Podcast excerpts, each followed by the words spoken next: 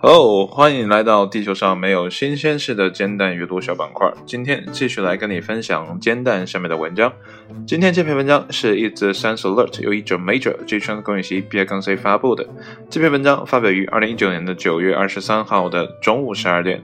文章的标题叫做《倾听新生黑洞弹奏的引力波和弦中的音节》。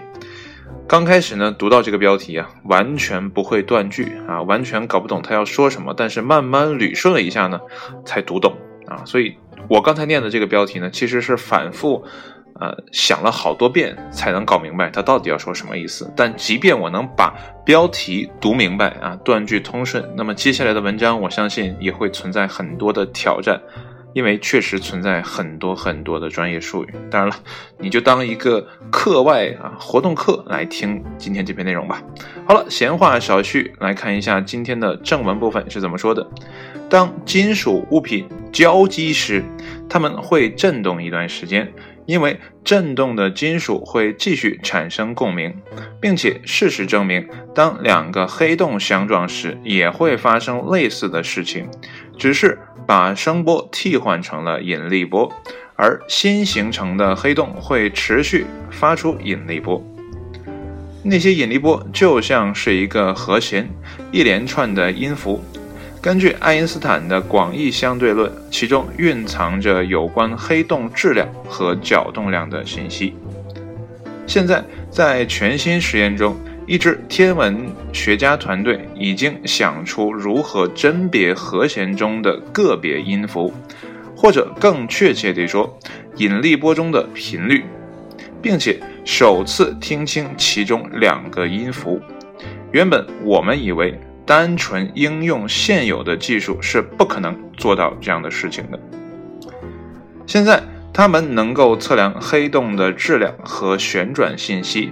他们还能够推断出这些是黑洞中唯一可被检测到的属性，支持了著名的黑洞无毛定理，即黑洞的本质特征就是质量和自旋。那到底什么是无毛定理呢？大家自行的 Google 一下。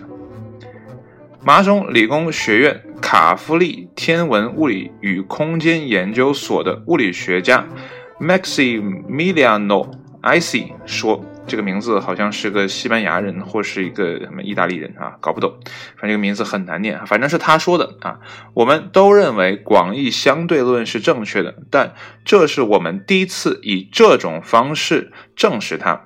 这是第一场直接成功的验证了无法定理的实验。哎，不是无毛定理吗？它并不意味着黑洞不能长毛，而是说无毛黑洞的物理图景又赢下一场。嗯，到这儿呢，其实我就没有太读懂了。那我们继续往下看啊，虽然搞不太懂。那么科学家将引力波转换为声波，产生类似周球周球的信号声啊。周球周球呢，应该是啊模仿鸟叫的一种声音啊，因为我也没有听过，所以呢，如果你感兴趣，可以自行的去找一下到底是个什么声音。两个黑洞合并有一段非常短暂的时期，新黑洞震荡，发出更微弱的引力波。这被称为震铃啊，就是震动的震，响铃的铃。科学家们普遍认为它过于微弱，碰撞时的引力波峰值过后难以检测或是分析。此前，加州理工学院的天体物理学家 Gisler 和同事通过模拟确定，在引力波峰值之后，振铃器包含一个泛音的杂音。那么这个杂音呢，响亮短暂啊。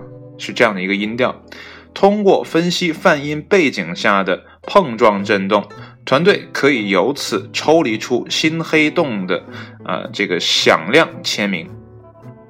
艾希和他的团队完成了这项工作，并将其应用于 GW 一五零九一四，这个这个编号是干嘛的？我真的不太知道。然后我们继续专注于啾啾唧唧之后的那一刻。所以啊，这篇文章读到这儿，我还是没太搞明白他要说什么意思啊！不管能不能明白，我要把这篇文章读完。他们能够锁定振铃特征，甚至可以识别出两个不同的音调，对应于新黑洞的不同振动频率。康奈尔大学的理论天体物理学家，这应该是一个日本人哈，他应该叫 Taku Sky 啊，这个名字也是很难念哈。他说到呢，这是一个非常令人惊讶的结果。传统观点认为，当残余黑洞最终稳定下来，使我们能够检测到振动频率时，泛音几乎就完全衰消了。现在事实证明，恰恰相反。在主音变得可见之前，泛音是可以检测到的。爱因斯坦预言，黑洞碰撞的振铃中，音调的音高和衰减将由新黑洞的质量和旋转信息直接决定。该团队能够测量两个音调的音高和衰减，从而使他们能够探测黑洞的特性。我觉得这才是本文的重中之重啊，就是它验证了这么一套。啊，理论也好，还是说用这个方法可以检测啊黑洞的特性啊，这是全文的重点啊。我觉得哈，那么从音调的音高和衰减计算出的质量和自旋与先前的测量结果相匹配，证明了当前的方法可以完成对黑洞振铃泛音的检测，而未来的测量技术将会更加强大。艾森说。如果这些不是因为爱因斯坦啊，不是爱因斯坦预言的黑洞啊，不是怎么说？不是不是因为啊，我重读这一段啊，怕你搞糊涂。艾斯说，如果这些不是爱因斯坦预言的黑洞，如果它们是如同虫洞或是玻色星、玻色子星等更为奇特的天体，它们的振铃方式就会有所不同，我们也能借此发现它们。啊，这一块呢，也是这种检测方式的另外一个用途吧。所以这篇文章，文章的后段才慢慢让我理解了他要说的是一个什么样的事情。那我们现在呢，其实是可以检测到黑洞的一些特性，啊，也验证了爱因斯坦之前的一些预言。然后呢，我们还可以通过这样的方式来判断他们是虫洞还是。玻色子星啊，这些奇特的天体，这对啊研究啊这个宇宙学啊等等的一些天体物理学啊是有很大的帮助的。反正呢，在一个门外汉看来啊，我觉得这样的方式或许会对接下来我们人类的某些发展提供一些帮助。当然了，这也只是有一个门外汉的看法啊。然后最后呢，我跟你说一个呃但有的留言哈，他叫巴伐利亚公爵啊，巴伐利亚这个名字。好耳熟啊！他问呢，他就一个问题：这是什么旋律？其实我也很好奇哈，这个声音到底是什么样子的？能不能啊，让我们找到说，哎，这个声音啊是这样的，我们也可以听一听，甚至可以当做铃声哈。我觉得也是蛮有趣的。那么说到呃天空哈，我今天还是想强调，呃，就是我们人类对于整个太阳系、宇宙等等的。呃，这个层级越来越大，往上数的话，我们人类真的是微乎其微。然后前两天又听到了关于时间概念的一个内容，那那篇文章呢，呃，应该算是一个通俗读物的解读哈。然后他就说呢，时间其实是人类定义的，它其实并不存在，只是因为我们人类对其下了定义之后的一一些感官。啊，才产生了时间这个概念。那么前两天呢，同事问我说：“哎呀，这个如果人类离开了这个世界之后，就不再有人类生活在这个地球之上，那时间还存不存在？”我想说，可能就不存在了吧，因为现在的这个时间也只是我们定义的。那那个文章当中就提到哈，人之所以会感觉到时间是有矢量性的啊，是往单一方向走的，啊，正是因为人类有记忆。那如果啊。我听到这之后，我就自己开始想了，后面的事情我就记不太清了。然后我就进入到我的自己的啊思维实验当中，就是如果一个人每天的记忆都被清除掉的话，他只能记得从今天早上睁开眼睛到他闭眼之前这一段信息的话，那他会不会知道有时间这个概念？就他对时间这样的紧迫性，或者说啊时间的改变，到底有没有呃任何的理解啊？或者说时间？我们通常人认为的这个时间，对他有没有任何的伤害，或者说对他有没有任何的意义啊？如果说我们不照镜子的话，我们不知道我们身体在发生改变的话，我们每一天都是啊清零的这个出厂设置的话，然后去面对这个世界，会是个什么样的感觉？这个还真说不好啊。正是因为我们有长期的记忆，我们才知道。昨天的我和今天的我是同一个我，因为我们保有同样的思想，但身体呢是一天一天转变的。我们再回想我们小的时候啊，刚出生的时候那样可爱的一个状态，到现在我们现在这样的一个状态，它完全是两个人嘛，对吧？你抛开时间的维度去思考，其实我们有不度呃这个不同的分支在发展啊。如果没有时间这个维度的话，我们单纯单纯去看每一个呃节点的话。没有时间概念，那节点可能就不存在哈。反正就你抛去时间这个轴线去看的话，那可能每一个时间都是独立的一个人在那里啊。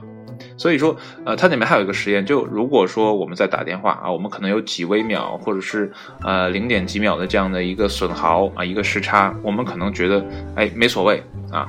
但如果我们把呃距离拉远的话，比如说在几呃。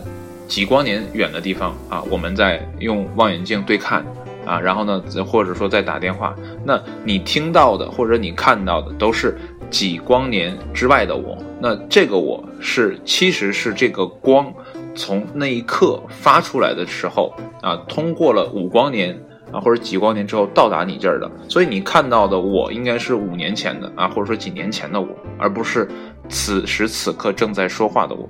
所以时间到底有没有意义啊？我觉得意义不大。但是对于生活在我们这个人类体系这个系统当中的每个人来讲，确实又很有意义啊。因为我们有的时候要按时间完成任务，按时间计划自己的工作等等啊，都需要时间。但是对于整个浩瀚的宇宙来讲，时间可能又是空无一物的概念。所以我觉得中国人的这个理念啊还是比较超前的，万物皆空啊，这个理念还是比较超前的，就是一切都要怀着空杯的心去应对。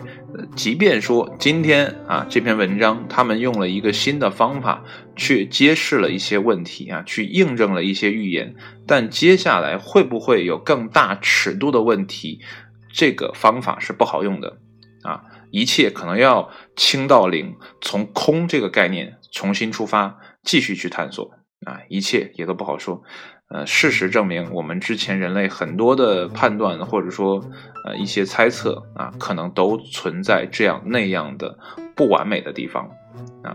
但是这个世界可能本身就是这样的不完美，我们本身也没有太多的呃可预期的意义啊，只不过是我们人类。每一个人给自己身上强加的这样的一个东西，如果我们不给自己强加任何意义的话，也许活着，啊，真的就像行尸走肉一样。所以一说到宇宙相关的内容，我就总觉得自己非常的渺小。所以我也特别，呃，最近一直在反复强调，我们都是时代的蝼蚁，或者，呃，抛去“时代”这个词，其实我们就是如同蝼蚁一般。啊，苟且的生活在这个地球之上，只不过我们有一些特殊的意义驱使着我们啊，让自己相信啊，我们可以做得更好等等的这些东西。但归根结底，我们还是很渺小的，所以无论如何呢，我们都要开开心心的啊，快快乐乐的啊，过好每一天，珍惜呢每一分每一秒的这样的时光。虽然呢，它并不存在，只是我们的一个错误的概念。就像我录节目的时候，完全不会觉得说时间啊有多快，那么一会儿呢，这个时间就超时了，又到了一个小时的时间。当然，这都是人为规定嘛，但我总觉得还有很多话没说完。好了，今天呢就唠叨到这儿了。然后呢，文章的最后啊，这个还要强调一下啊，如果呢你现在是 iOS 用户啊，也不想用荔枝 FM，那你可以去 Podcast 上面呢搜索“慢头”两个字，然后你是添加也好，还是收藏也好啊，具体怎么操作那就看你了啊。你可以呢更方便的获取到这样一个小小的节目啊，供你闲暇的时候收听。好了，今天呢就到这里，谢谢你的收听，我们下一期再见，拜拜。